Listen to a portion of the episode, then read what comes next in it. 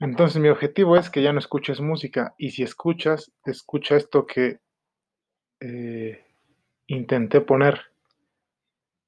Aquí hay una magia del tiempo porque yo te estoy diciendo que intentaré poner música clásica, el primer eh, piano concierto de Tchaikovsky, pero todavía no sé si lo podré poner. Sé editar y sé hacer todo eso, pero no sé si este programa me deja. Si me deja, antes de que oigas mi voz, escucharás eh, una parte del piano concierto de Tchaikovsky, que si en todo caso quieres escuchar algo y no te bastan mis podcasts, o algún otro podcast de alguna persona inteligente y verdaderamente trabajadora, y que lo hace porque le gusta y no por algún contrato publicitario, pues, eh, pues ahí está, esa música sí la puedes escuchar, que es una genialidad. En los medios otra cosa que nos han enseñado es a odiar la música clásica y nos han enseñado a odiarla porque es la verdadera música, no la que ellos hacen. Eh, pero lo hacen pues, por sus tonterías. La agencia que empezó con estos errores, porque son errores, está en Estados Unidos. Por eso se supone que Estados Unidos es el país más poderoso del mundo. Es por eso, porque la agencia esa está en la ciudad de Nueva York y en Los Ángeles y todas las agencias en el mundo que hacen ese tipo de publicidad y ese tipo de desarrollo de gente, entre comillas, están ligadas o pertenecen a esa agencia que hace muchos años cometió errores que nos llevaron a esto. Todos los negocios grandes de Estados Unidos son europeos, no son gringos. De hecho, Estados Unidos es feo, yo, no sé a quién le gusta. Es un poquito mejor económicamente que México, pero está feo. Mejor váyanse a Europa, Sudamérica, algo así. Argentina es súper bonito, Brasil es súper bonito, el mismo México, váyanse. ahorita me gustaría estar en Cancún con alguna chica guapa, pero no tengo a la chica guapa para ir allá. Entonces, eh, de una vez a darle que es mole de olla, como dicen en México, sobre deconstruir. Este sí va a ser deconstruyendo. Hablé en el episodio piloto, pilot, de la comida orgánica y los superfoods. Fíjate que el verdadero limón es un eh, limón amarillo, gordito, y que se come con cáscara. El problema es que dura unos 6 u 8 días a lo mucho. Ese es el limón eh, limoncello, el limón que Dios, la naturaleza, eh, la tierra o no sé qué cosa dio a la luz. Pero como dura poco y solo se da en la costa amalfitana italiana, esta que en los medios y las películas, todo eso llaman la de la dolce vita, la de ir a tomar el sol con ropa cara y tal, ahí se da ese limón nada más, es el único lugar en el planeta en el que se da, pues se tuvo que hacer algo para que a todos nos llegara un limón. En limón mexicano y latinoamericano, en Europa se le llama lima, ese limoncito verde, ese muy agrio. Solo en México, Centroamérica y Latinoamérica se le llama limón y parece que en Estados Unidos también. Pero en Europa, España, Francia, Portugal, Italia, tal, Alemania, si es amarillo o amarillento por lo menos, parecido al original. El original, repito, no es agrio ni ácido, de hecho es medio dulce y eh, se come con cáscara como los duranos y las manzanas y es muy rico. Ese es el limón que dio la tierra, que nace naturalmente en la tierra, pero repito, solo se da en la costa amalfi, amalfitana, de, de Nápoles y todo esto. Y pues se tuvo que hacer algo para que nos llegue a todos un limón. Todas las frutas y verduras que comes no son naturales, no las dio la tierra, son una creación humana. Yo tenía un amigo que hace poco me decía, oye, no me jodas, con palabras más fuertes. Todavía que joder. ya lo que comemos, las frutas y verduras son súper falsas, o ya saben a plástico, no sé qué, y tiene razón. Pero eso se tuvo que hacer para que nos lleguen a todos. Repito, las cosas que se supone son naturales, no son naturales, son hechas por el hombre. Son eh, manipuladas para que lo puedas tener. Ese limón que te dije, el origen todavía existe y se hace, ah, por cierto, se hace en, en Tenango del Valle y en los pueblitos así como Tenango, hay una bebida alcohólica que se llama limón. Pues el origen de ese limón no es, no es los pueblitos mexicanos ni centroamericanos, es italiano. Con ese limón que te dije se hace un limón, una bebida alcohólica que es el, limón y es amarillo, no verdoso como en México. Eso es, eso es, perdón, ese es el uso que se le da ahora, la bebida esta de limón, de, de alcohol. Lo hace una compañía que en Latinoamérica distribuye Diageo, que es la que hace Bacardí y Domecq y todo eso.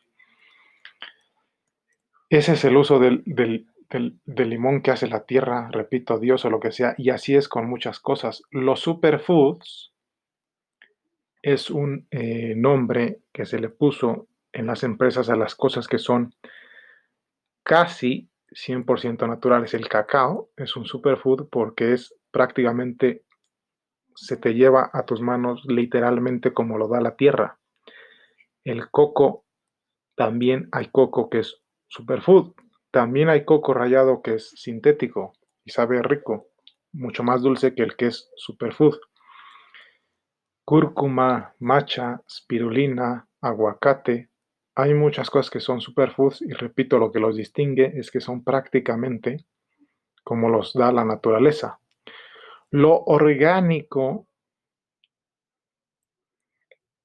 la diferencia de él y los superfoods es que lo orgánico ya es lo que está hecho por el hombre, que es natural, para, pero, pero tratado para que te llegue a tus manos después de mucho tiempo. El limón verde, que el que le echamos a los taquitos y al agua de limón, puede durar un año en el refrigerador. Ya te dije que el limón original que da la tierra dura a lo mucho seis días y además como es muy dulce, pues se, pudre más, se fermenta más porque el azúcar es lo que fermenta. Por cierto, casi todos las bebidas alcohólicas hechas de frutas, lo que se convierte en alcohol es su azúcar. O sea que ya como dije, pues beber no está tan mal. Porque si, si, si el alcohol fuera eh, dañino, no se vendería. El problema es cómo lo consumimos. Tú, de hecho, puedes comer todos los días papitas de la tiendita, pancito de la tiendita y tu Coca-Cola. El problema es que eso se ha vuelto el centro de tu alimentación y no debe ser así. Si lo puedes comer todos los días, si no, no podrían haber tantas misceláneas. En un kilómetro a la redonda hay 100 misceláneas y no hay problema. El problema es que tú no te controles y no comas correctamente. Eso no puede ser el centro de tu alimentación y ya es lo único que tienes que hacer. Entonces lo orgánico es lo que crece sin, sin este, no es como lo da la tierra, es tratado por el hombre para que lo podamos consumir. O sea, los plátanos que comemos no los da la tierra así, el hombre los creó. La manzana igual, ya prácticamente no existe nada creado por la naturaleza, por eso la religión tiene tanto peso y no ha dejado de crecer, ninguna religión, porque es el único lugar donde puedes tener un contacto con Dios. En el Opus Dei, por ejemplo, que ya hablé, sí tiene un libro que se llama muy importante, que se llama Amigos de Dios. Ellos creen que el ser humano sí puede estar cara a cara con Dios y lo defienden y cada rato hablan iglesias nuevas. Por eso, y, el judaísmo igual y los musulmanes igual, los protestantes igual. ¿Por qué? Porque solo ahí es el único contacto con, Dios o, las, o las religiones que defienden el contacto con la naturaleza y la tierra, pues igual han crecido. ¿Por qué? Porque solo ahí puedes tener ese contacto. Lo natural ya prácticamente no existe, pues porque no se puede, porque no lo podemos tener. O sea, yo no sé cómo sería un plátano, que como la, eso sí no sé cómo es, cómo lo da la naturaleza, pero no lo podríamos tener en el refrigerador para comerlo. Yo que me como un plátano diario, pues me como el que ya es un invento humano y es orgánico. La diferencia entre lo orgánico y lo no orgánico es que el orgánico crece sin, ayuda de químicos ni nada de eso. Que por cierto, los químicos son sintetizados de cosas naturales. Todo lo sintetizado es sintetizado obviamente de cosas naturales, sino de dónde lo sintetizas. El azúcar que hace tanto daño, el granito blanco ese, pues es sintetizado de la caña. El alcohol que en exceso hace mucho daño, pues ya te dije, es el azúcar de las frutas fermentado o de los granos fermentado. Es, algo natural. Eh, entonces, superfoods es lo más cercano a como lo da la, naturaleza. El cacao sí, yo lo he visto y sí es así. El, coco igual se... El coco rallado que es completamente natural, pues se abre el coco, se pela, se, se deja secar, las, lo de adentro se le saca y se, deja secar y se vuelve como, como papel este de, como el plástico en el que venden los chocolates, ¿cómo se llama? Celofán. Y luego ya se, se cortan rayitos y ya, te lo venden. Eso es prácticamente natural. Y digo, también no se le puede llamar empresarialmente y comercialmente natural porque necesita la mano del hombre. O sea, el árbol un árbol de cacao no va a abrir el cacao, tostarlo, pegártelo, llevártelo. Eso sería que fuera completamente natural. El hombre hace eso. Y nada más por eso, en estricto sentido, no hay nada natural porque todo tiene la mano del hombre. Y así está, así está jurídicamente. ¿eh? Por eso no se le puede llamar a nada 100% natural porque a todo se le mete la mano del hombre. Si el árbol te llevara el limón ese de las Islas Mafritanas, si el mismo árbol te llevara hasta tu casa un limoncito, pues sí sería 100% natural, pero eso no pasa, es obvio, ¿no? Es, normal. Entonces los superfoods, repito, por última vez, es lo más cercano a lo natural. Lo orgánico, eh, hay plátanos orgánicos, dando ejemplos, porque así lo puedo explicar, no sé cómo explicarlo de otra forma, soy muy tonto. Hay plátanos orgánicos y otros que no son orgánicos, la diferencia es cómo crecen. Y crecen aislados de cosas artificiales para acelerar su proceso de crecimiento, su conservación lo que sea. Tiene un costo más alto eso, por supuesto, por lo tanto son un poquito más caros. Todo lo que venden en la tiendita y eso se vende así no porque los empresarios sean unos ceros capitalistas, sí son un poco, por supuesto, unos ceros capitalistas, pero lo, lo que venden se vende así porque solo así te llegaría a tus manos. Yo vendo mis chocolates porque es la única forma que tengo de hacértelos llegar. No tengo otra forma. Por eso lo hago. Las papitas son como son, las papitas de sabritas riquísimas o Lays o como les llames en tu país, en cada país son diferentes, pero son lo mismo, de la misma compañía. Te llegan como te llegan porque solo así te pueden llegar, no hay de otra. Y ya está. Es muy sencillo de construyendo. Eh, yo hablando de comida, tengo 17, eh, tengo 14 años siendo eh, formalmente vegetariano, pero nunca he comido pan, nunca he comido eh, postre, nunca he comido entre horas, siempre he bebido mucha agua y jugos naturales. Eh, tampoco como gluten ni azúcar ni muchas cosas, o sea, solo, solo me alimento de frutas, como todos los días lo mismo y mi único cereal es la avena sin gluten que es una bendición que ya pueda llegarnos y estar en todos los súper. Eh, en Tenango, desgraciadamente, perdón, en Tenango no hay, pero hay en Metepec. Ojalá que ya un tiempo eh, sea así.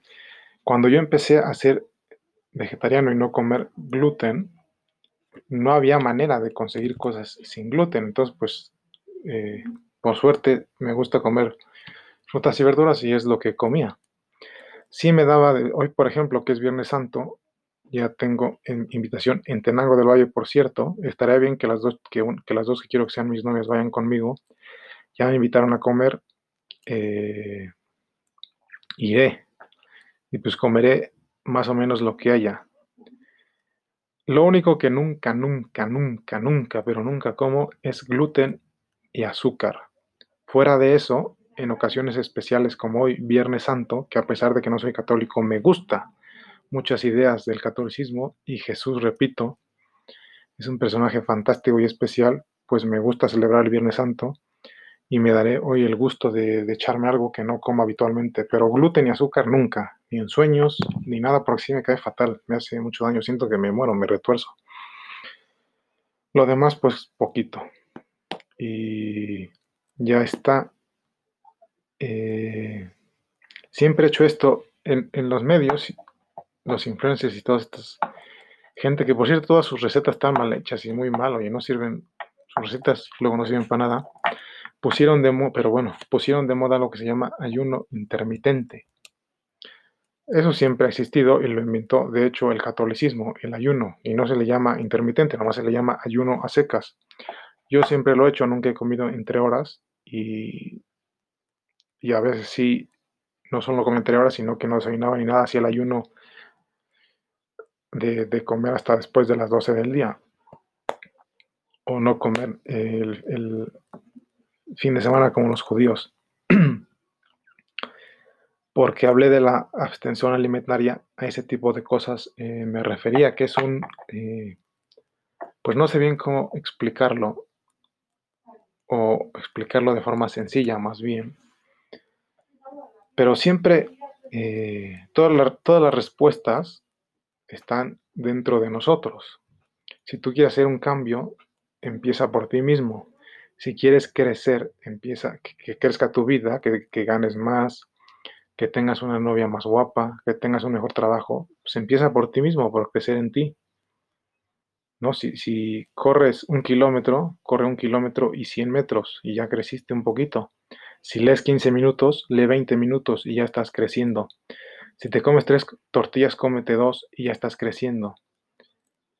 Si todos los días comes postre, come nada más tres días a la semana y ya estás creciendo. Eso es la abstención alimentaria. El controlarse, contenerse y evitar ciertas cosas para exigirte.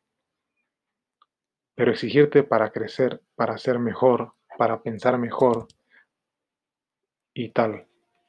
Eso es a la abstención alimentaria que yo me refería y eso es desde mi punto de vista la única abstención alimentaria que, que existe.